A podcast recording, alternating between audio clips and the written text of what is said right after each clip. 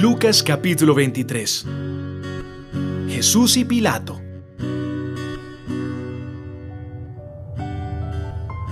Luego, todos los de la Junta Suprema se pusieron de pie y llevaron a Jesús ante Pilato, el gobernador romano.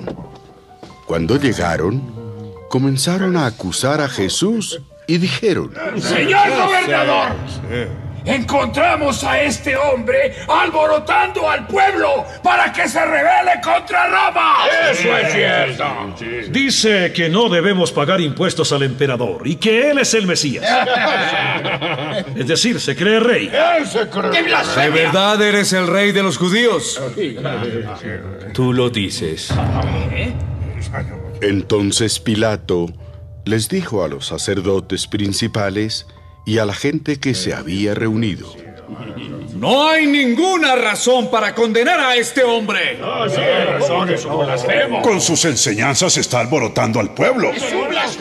¡Lo ha hecho en toda la región de Judea! Comenzó en la región de Galilea y ahora ha llegado aquí.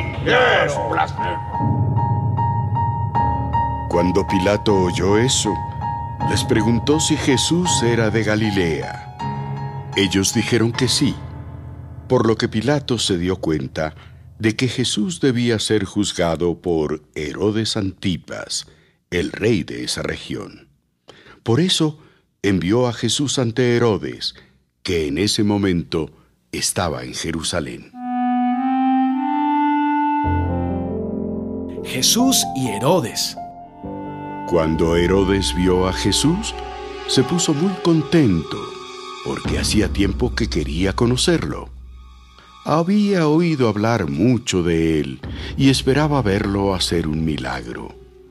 Le hizo muchas preguntas, pero Jesús no respondió nada. Los sacerdotes principales y los maestros de la ley estaban allí y lo acusaban con insistencia. Herodes y sus soldados insultaron a Jesús y para burlarse de él lo vistieron como si fuera un rey. Luego lo enviaron a Pilato. Herodes y Pilato, que antes eran enemigos, se hicieron amigos ese día.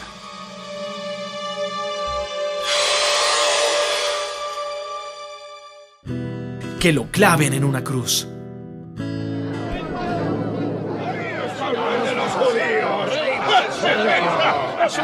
Pilato reunió entonces a los sacerdotes principales, al pueblo y a sus líderes, y les dijo, Ustedes trajeron a este hombre y lo acusan de alborotar al pueblo contra Roma.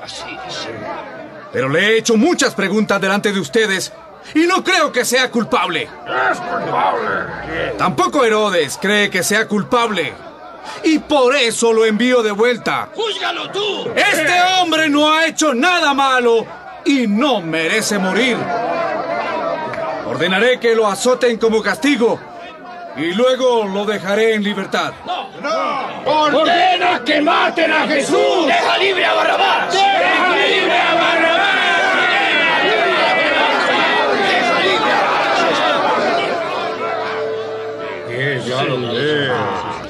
Este Barrabás estaba en la cárcel por haberse rebelado contra el gobierno de Roma en la ciudad de Jerusalén y por haber matado a una persona. Pilato quería dejar libre a Jesús, por eso habló otra vez con todos los que estaban allí.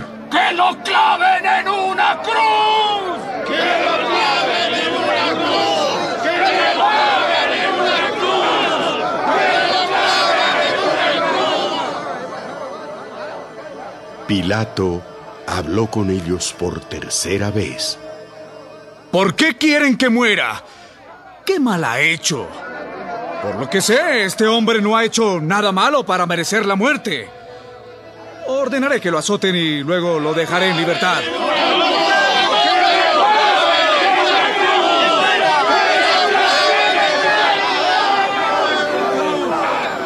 Pero ellos siguieron gritando con más fuerza, pidiendo que mataran a Jesús. Al fin, Pilato les hizo caso. Ordenó que mataran a Jesús como ellos querían y dejó libre a Barrabás, el rebelde y asesino. Jesús es clavado en la cruz. Los soldados se llevaron a Jesús para clavarlo en una cruz. En el camino detuvieron a un hombre llamado Simón y lo obligaron a llevar la cruz detrás de Jesús. Simón era del pueblo de Sirene y en ese momento volvía del campo. Muchas personas seguían a Jesús. Entre ellas había muchas mujeres que gritaban y lloraban de tristeza. Jesús se volvió y les dijo, Mujeres de Jerusalén, no lloren por mí, más bien lloren por ustedes y por sus hijos, porque llegará el momento en que la gente dirá, dichosas las mujeres que no pueden tener hijos. Dichosas las que nunca fueron madres ni tuvieron niños que alimentar. Esa gente deseará que una montaña les caiga encima y las mate. Porque si a mí, que no he hecho nada malo, me matan así, ¿qué no les pasará a los que hacen lo malo?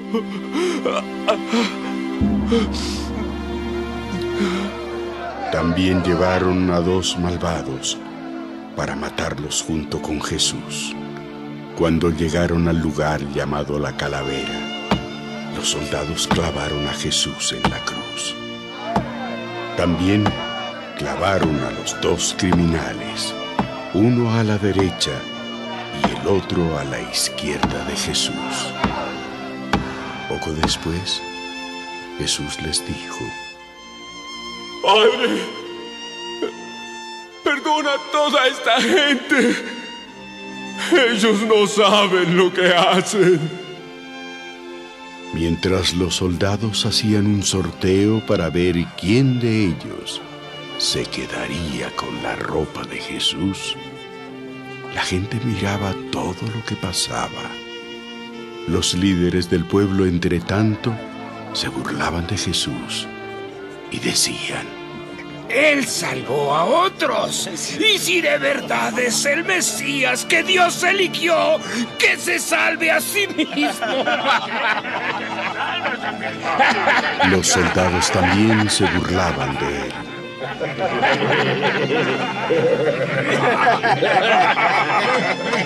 Le ofrecieron vinagre para que lo bebiera.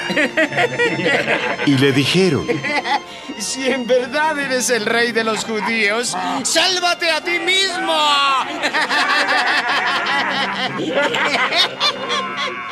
sobre la cabeza de Jesús había un letrero que decía, Este es el rey de los judíos.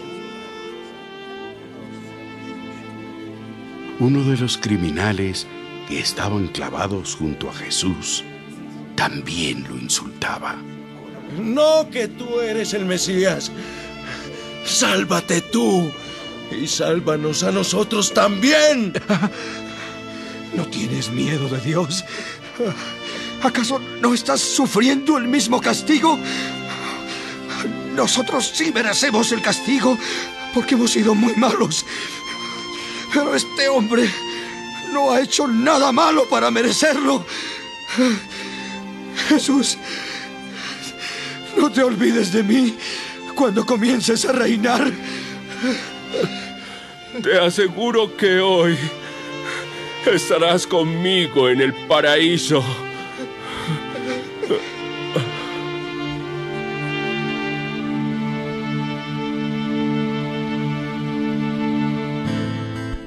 Jesús muere.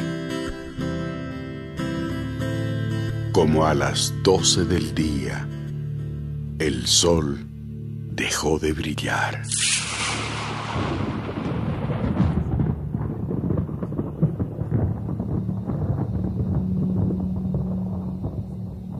Y todo el país quedó en oscuridad hasta las 3 de la tarde. La cortina del templo se partió en dos, de arriba a abajo. Jesús gritó con fuerza y dijo,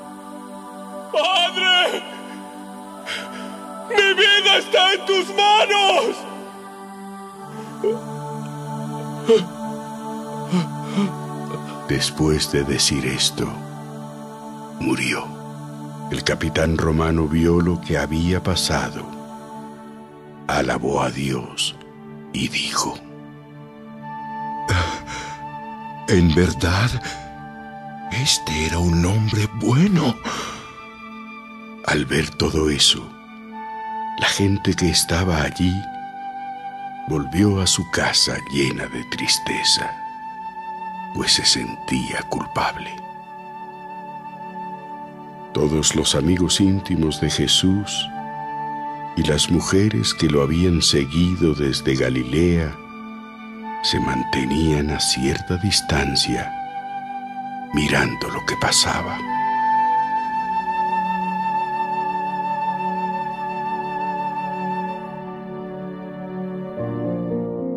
El entierro de Jesús. Había un hombre llamado José que era del pueblo de Arimatea en la región de Judea. Este hombre era bueno y honesto y deseaba que Dios comenzara ya a reinar en el mundo. Era miembro de la Junta Suprema, pero cuando la Junta decidió que Jesús debía morir, él no estuvo de acuerdo. José fue a hablar con Pilato y le pidió el cuerpo de Jesús para enterrarlo. Por eso fue y bajó de la cruz el cuerpo, lo envolvió en una tela fina y lo puso en una tumba hecha en una gran roca. Esa tumba nunca antes había sido usada. Ese día era viernes y los judíos se preparaban para el descanso del día sábado, que estaba a punto de empezar. Las mujeres que habían seguido a Jesús desde Galilea fueron con José a la tumba y vieron cómo colocaban el cuerpo de Jesús. Luego regresaron a su casa y prepararon perfumes para ponérselos al cuerpo de Jesús. Pero tuvieron que descansar el día sábado, tal como lo ordenaba la ley de Moisés.